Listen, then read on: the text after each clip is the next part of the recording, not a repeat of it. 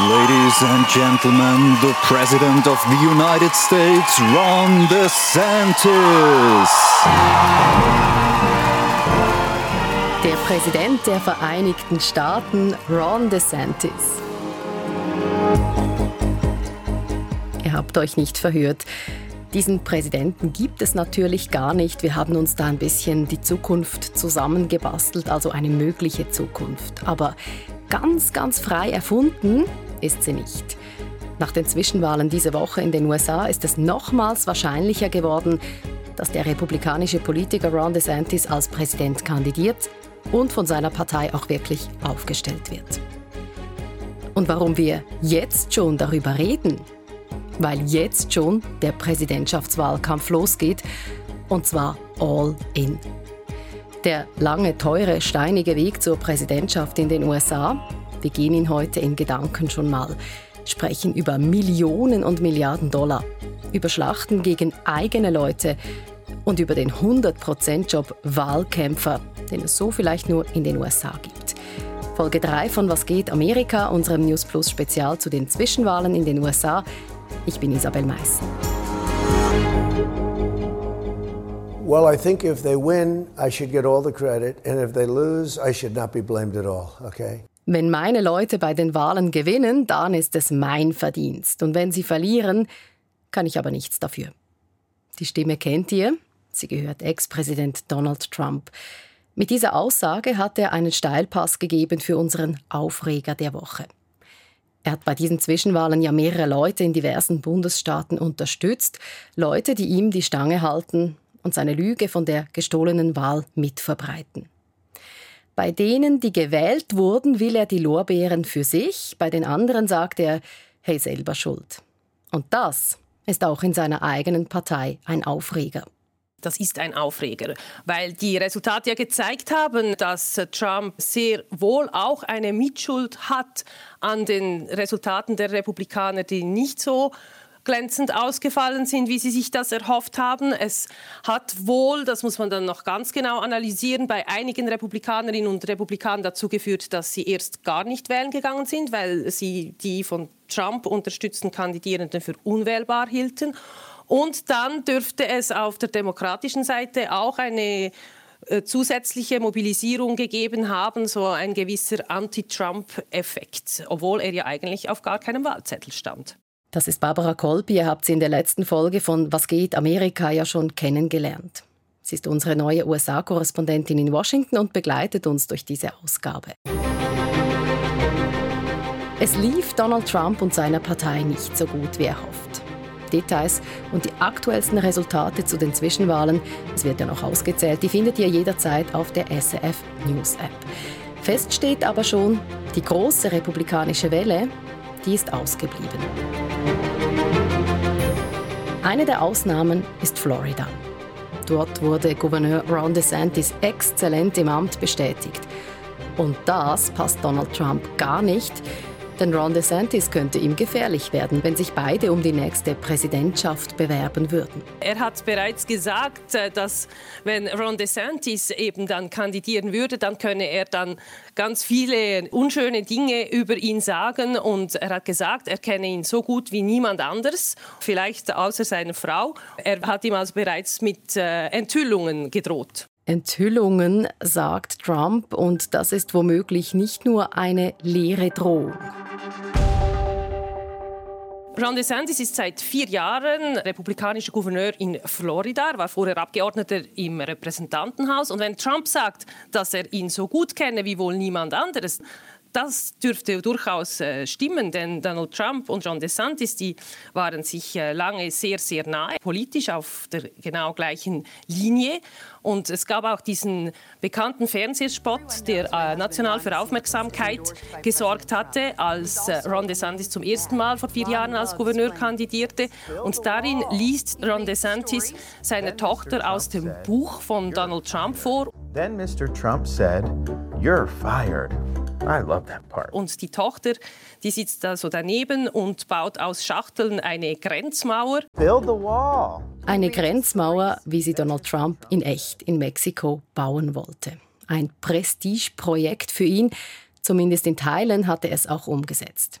Ron DeSantis ließ also seine Tochter diese Trump-Mauer zusammenbasteln in einem Wahlkampfvideo, in dem sich auch seine Frau ins Zeug gelegt hat. People say Ron's all Trump, but he is so much more.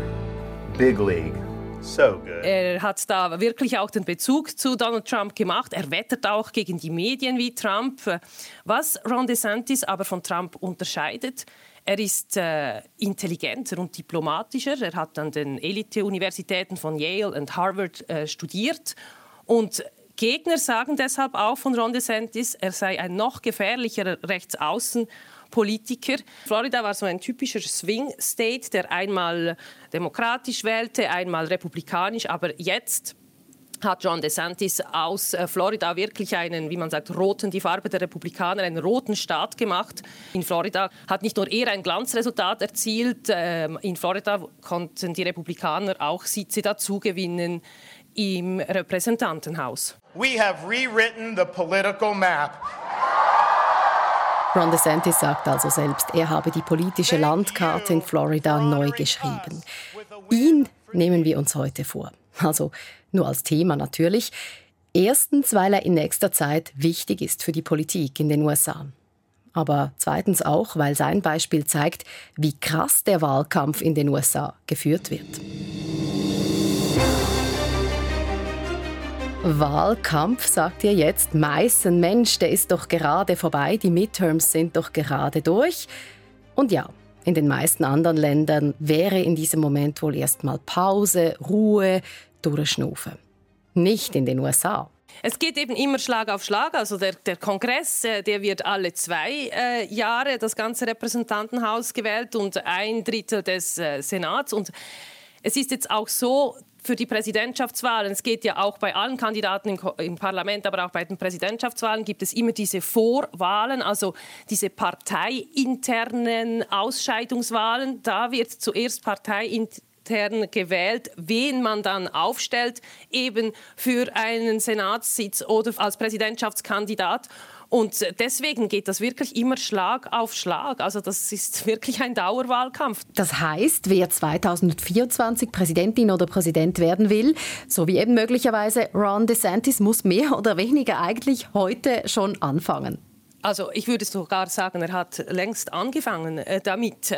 Er hat sich äh, bereits als Gouverneur auf die nationale Landkarte gebracht und, und hat mit nationalen Themen auch für Aufmerksamkeit gesorgt. Also der hat ganz sicher bereits längst einen Plan und hat längst angefangen, für sich und für seine Person zu werben, eben nicht nur im eigenen Staat, im eigenen Bundesstaat, sondern auch mit nationaler Aufmerksamkeit. Und das hat auch einen ganz, ganz wichtigen Grund, denn Spendengelder spielen eine sehr wichtige Rolle in äh, den US-amerikanischen. Wahlkämpfen. Und da würde es längst nicht reichen, wenn diese nur aus dem eigenen Bundesstaat kämen. Also er hat längst eben auch Spendengelder aus den ganzen USA versucht, äh, auf sein Konto zu bekommen. Geld sammeln im Dauerwahlkampfmodus und die Nation auf sich aufmerksam machen. Und das tut ein Profi wie Ron DeSantis. Ich nehme das Beispiel Corona. Da war er einer der ersten Gouverneure, die gesagt haben, okay, die Pandemie, die ist jetzt vorbei, bei uns sind alle Maßnahmen aufgehoben und das äh, hat äh, ihm natürlich nicht nur Sympathien eingebracht, aber doch viele Menschen fanden, genau einen solchen brauchen wir, jetzt hört auf und das hat ihm nationale Spendengelder auch gegeben. Also er muss auf sich aufmerksam machen, er muss auch wichtige nicht nur reiche Leute, sondern auch einflussreiche Leute hinter sich scharen, die dann ganz klar sich bekennen, äh, dass sie Ron DeSantis äh, unterstützen. Also als allererstes muss er natürlich ganz offiziell sagen, ich bin Präsidentschaftskandidat. So, und hier sage ich Full Disclosure, hier sind wir ganz offen. Wenn ihr Was geht Amerika hört, kann es sein, dass Ron DeSantis genau das schon getan hat, offiziell bekannt gegeben, dass er Präsident werden will. Vor Redaktionsschluss bei uns war das aber noch nicht der Fall, galt aber als sehr, sehr wahrscheinlich. Ron DeSantis ist ja eben schon seit längerem im Wahlkampfmodus, wie Barbara Kolpi sagt. Noch so ein Beispiel, wie er dieses Jahr Aufmerksamkeit generiert hat. The minute even a small fraction of what those border towns deal with every day is brought to their front door, they all of a sudden go berserk and they're so upset that this is happening. And it just shows you, you know, their virtue signaling is a fraud. Hier spricht Ron DeSantis über die Probleme, die Grenzstädte mit der Migration hätten und die in Washington nicht ernst genommen würden. Und weil sich die Politelite nicht darum kümmere, das ist sein Vorwurf, ließ er eben Migrantinnen und Migranten im Land herumfliegen und praktisch vor der Haustür prominenter Demokratinnen und Demokraten absetzen oder vielleicht sogar aussetzen. Wobei die Demokratische Partei vorerst noch nicht die entscheidende Rolle spielt. Bevor sich ein Präsidentschaftskandidat in den USA nämlich um die gegnerische Partei kümmern kann, muss er erst den Vorwahlkampf in der eigenen Partei überleben. Und der wird dann also auch gar nicht freundschaftlich geführt. Absolut nicht. Und ganz persönlich finde ich diesen Wahlkampf zum Teil fast spannender, vor allem die Debatten, als wenn dann äh, ein Demokrat, eine Demokratin gegen einen Republikaner oder eine Republikanerin debattiert. Warum?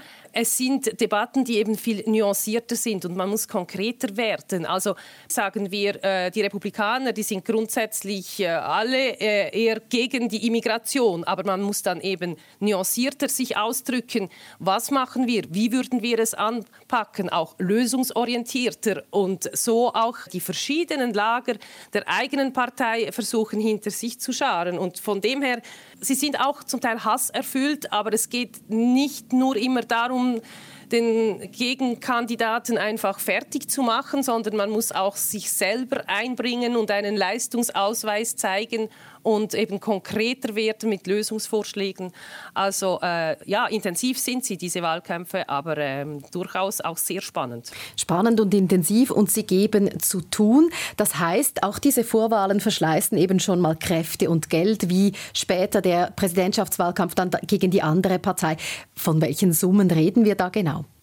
Ja, von riesigen Summen. Also das ist nicht in jeder Phase des Wahlkampfs gleich, aber man spricht von mehreren hundert Millionen Dollar pro Monat äh, von Spendengeldern, auf die man angewiesen wird. Und man muss vielleicht dazu auch sagen, dieses, dieses Spenden, das ist auch etwas anders verankert in der äh, US-amerikanischen Gesellschaft. Also man wird auch für ganz viele Dinge die ganze Zeit aufgerufen zu spenden, wo wir in der Schweiz vielleicht nicht unbedingt finden, wir würden da so große Summen ausgeben. Es ist wie äh, verinnerlicht. Also selbst wenn ich jetzt als Korrespondentin mich auf verschiedene Newsletter nehme, weil ich informiert sein will über verschiedene Kandidaten oder Parteien oder so, da werde ich zugedeckt mit Spendenaufrufen in einer Art, äh, wie ich das aus der Schweiz überhaupt nicht kenne. Wofür sollst du denn da spenden? für politische Parteien, aber dann auch für Spitäler, für Universitäten.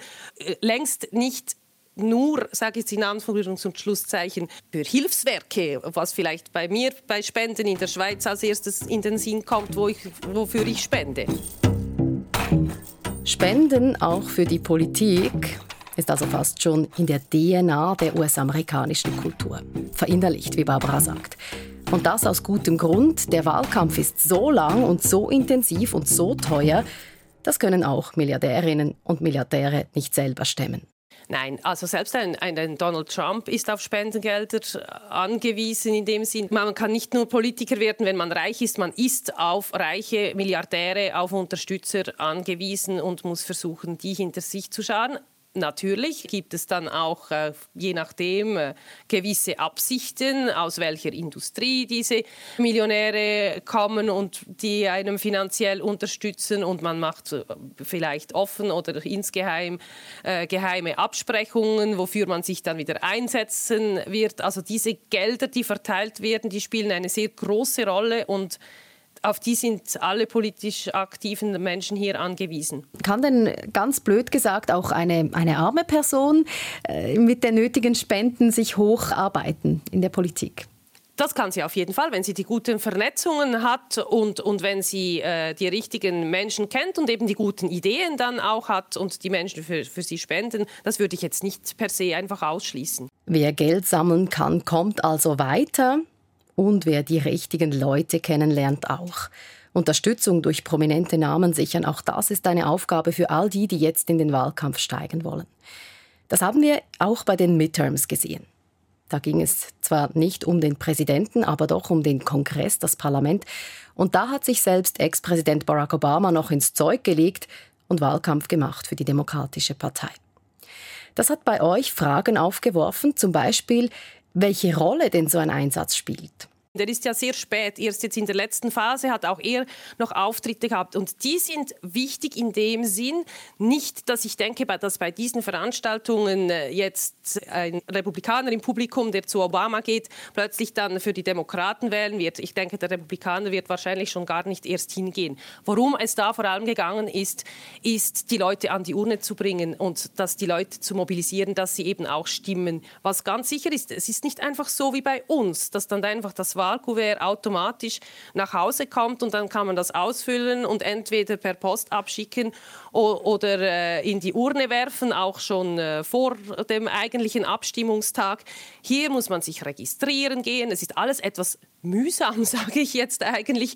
Äh, man muss sich zuerst registrieren und dann hat man die Wahlunterlagen und je nach Bundesstaat kann man dann nicht einmal brieflich wählen, sondern muss dann eben am Tag selber wählen gehen. Das ist jetzt bei den Zwischenwahlen an einem Dienstag, da hat man vielleicht ja auch nicht unbedingt frei oder muss frei nehmen, ist dann nicht einmal bezahlt oft in den USA, wenn man einen Freitag nehmen muss. Also es gibt eigentlich äh, ganz viele Gründe, dass man, dass Menschen sagen könnten, okay, ach, ist ja egal, ich gehe jetzt nicht, was natürlich völlig die falsche Einstellung ist. Aber ähm, deswegen denke ich, sind solche Auftritte wichtig, dass vielleicht dann jemand geht und sagt, okay, jetzt gehe ich zu Wow und ja, der hat recht, ich muss wirklich gehen, jetzt muss ich das äh, noch machen und muss meinen Stimmzettel korrekt ausfüllen und muss mich darum tun, dass ich den auch abgeben kann. Mobilisieren ist also auch so ein Zauberwort im Wahlkampf, der eben jetzt nach den Zwischenwahlen sofort wieder beginnt. Ohne Pause geht es weiter. Es gibt natürlich eben diese verschiedenen Phasen.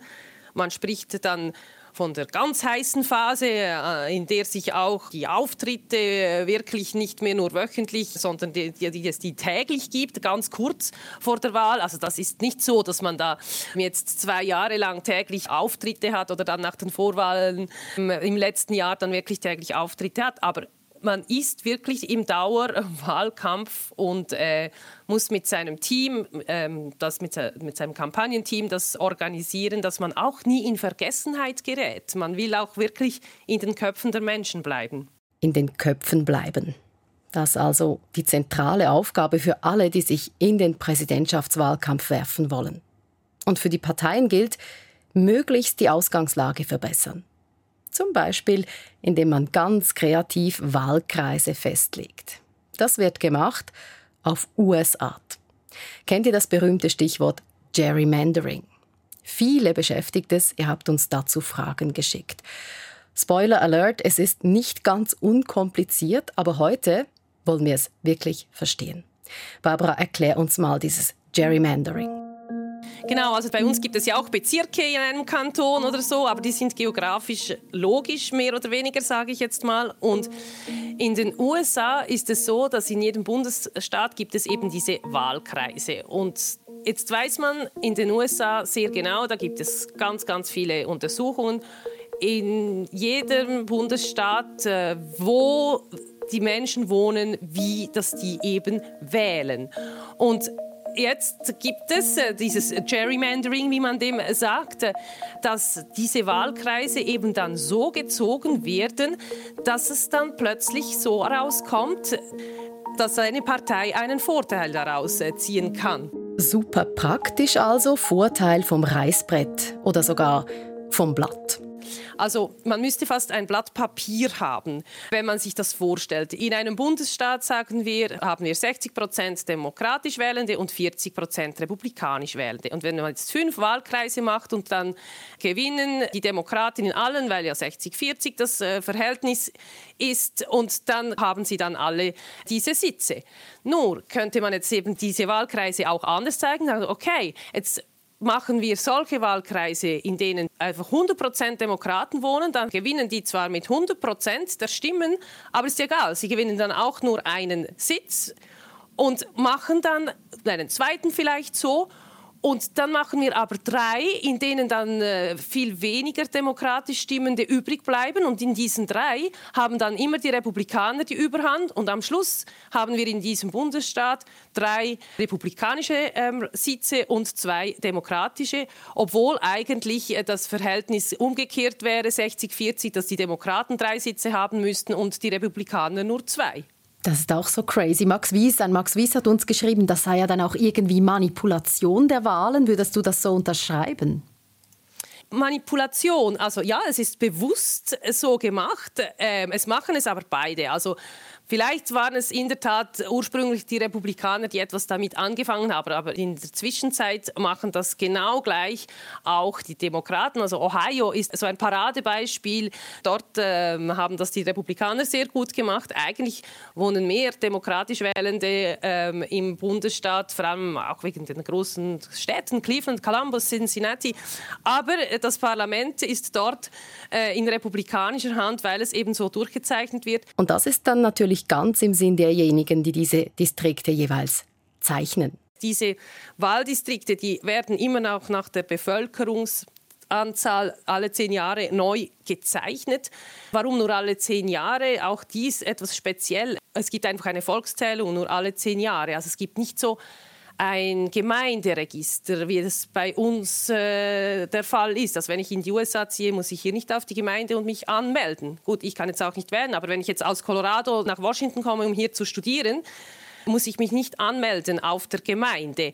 Die Steuerbehörde meldet sich und andere Behörden, aber man macht dann die Volkszählung und wer dann an der Macht ist, muss wieder, je nachdem die Distrikte neu, kann die wieder neu aufteilen. Dort wird eben dann schon man kann dem manipulieren sagen. Es wird zu seinem eigenen Vorteil auf jeden Fall gezeichnet. Also legal manipuliert eigentlich, ist völlig legal. Das ist ja auch noch wichtig. Völlig legal. Mhm. mhm. Ja, völlig legal. Unser Publikum würde gerne wissen, wie entscheidend denn das ist. Kann dieses Gerrymandering eine Wahl entscheiden? Ja, auf jeden Fall. Eben das Beispiel Ohio, dort ist wirklich, wenn man die Landkarte anschaut, diese Distrikte haben dann auch wirklich wenig nur noch zu tun, zum Teil mit geografischer Logik. Und das kann entscheidend sein, auf jeden Fall. Deshalb gehört es dazu, wenn auch nicht zum Wahlkampf im engeren Sinn, dann doch zum rollenden Politbetrieb oder zumindest einfach zur Verbesserung der Ausgangslage. Zurück zu Ron DeSantis. Es gilt als sicher, dass er Präsident werden will. Wenn ich mir so überlege, was Barbara da alles an Tasks für ihn aufgezählt hat, Millionen sammeln, Leute umgarnen, öffentlich auftreten, Schlagzeilen machen, super anstrengend, tönt nach einem Fulltime-Job. Kann ein Präsidentschaftskandidat Ron DeSantis in den nächsten zwei Jahren überhaupt etwas anderes machen als Wahlkampf? Ja, eigentlich hat er ja einen anderen Fulltime-Job, nämlich Gouverneur zu sein von Florida. Aber in der Tat wird ihm das äh, jetzt schon vorgeworfen, dass er sich zum Teil zu wenig um den eigenen Bundesstaat kümmere und um, um Probleme in Florida, also Probleme wie Wohnungsnot oder Missstände in Gefängnissen, sondern dass er sich eben lieber um Themen kümmert, die ihm nationale Aufmerksamkeit geben. Von Corona habe ich schon gesprochen, aber er wurde auch sehr zu einer nationalen Figur, weil er sich in Kulturkampfthemen auch äh, sehr, sehr engagiert. Also er gehört zum Beispiel zu denen, die äh, an Schulen, äh, sie sich engagieren, an Schulen zu verbieten, über Homosexualität oder Geschlechtsidentität zu sprechen. Oder er ist auch für ein sehr restriktives Abtreibungsgesetz. Und das sind natürlich alles Themen, die nicht Florida-spezifisch sind sondern die eben national für Aufmerksamkeit sorgen. Und das hat er eben jetzt schon gemacht. Und äh, er wird sicher das weiterhin äh, so tun und er, er, er will diese nationale Bekanntheit, das ist ganz klar. Aber eigentlich hätte er einen anderen Fulltime-Job, nämlich Gouverneur zu sein von Florida. Der Mann ist ein Profi und verbindet einfach beides. Was gibst du ihm, Barbara, für Chancen, dass er zumindest den Vorwahlkampf, wenn er antritt in der Republikanischen Partei, für sich entscheidet? Sehr gute Chancen. Also ähm, natürlich müssen die Republikaner über die Bücher jetzt nach diesen Resultaten in den Zwischenwahlen aber ich glaube nicht, dass sie von dieser radikaleren Linie, eben dieser Trump-Linie grundsätzlich äh, wieder abweichen werden und sich für einen moderateren Kandidaten, Kandidatin aussprechen werden. Ich glaube, ähm, und das ist eben das, was Ron DeSantis dann auch von Trump etwas unterscheidet. Er ist ihm zwar sehr, sehr ähnlich, aber wie soll ich sagen, so, so verbale Ausfälligkeiten oder so narzisstische Kapriolen wie bei Trump, das gibt es bei Ron DeSantis nicht. Er ist da sehr viel äh, disziplinierter und ich gebe ihm sehr gute Chancen, dass er als Präsidentschaftskandidat aufgestellt wird für die Wahlen 2024. Das werden wir ja dann sehen. Du bist zwar kein Medium, aber könnte er der nächste Präsident werden? Oder ist das viel zu offen, um das zu sagen? Das hängt natürlich auch sehr stark zusammen, wer dann seine Gegenkandidatin oder sein Gegenkandidat ist. Äh, natürlich, also die Möglichkeit äh, besteht, aber ähm, das jetzt zu beurteilen, das wäre jetzt wirklich einfach irgendwie in einer Kugel etwas lesen zu wollen, das ich in der Tat nicht sehe. Klar, der Wahlkampf ist ja noch lang, es kann so alles Mögliche passieren, aber wenn es so weit kommt, wenn Ron DeSantis dann der nächste Präsident der USA wird, denkt daran, die von Was geht Amerika, die haben es vorausgesagt. Ladies and gentlemen, the President of the United States, Ron DeSantis.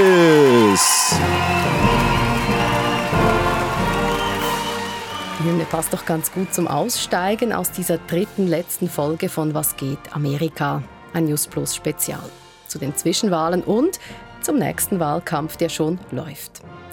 Wir haben auch ein paar von euren Fragen beantwortet und wenn euch noch mehr in den Sinn kommen, meldet euch einfach. Wir wissen, wo wir unsere USA-Korrespondentin und unseren Korrespondenten erreichen können und dürfen sie wieder einmal löchern. 076 320 1037 oder newsplus.srf.ch. Produzentin dieser drei Spezialfolgen ist Yvonne Lambricker und ich bin Isabel Meissen.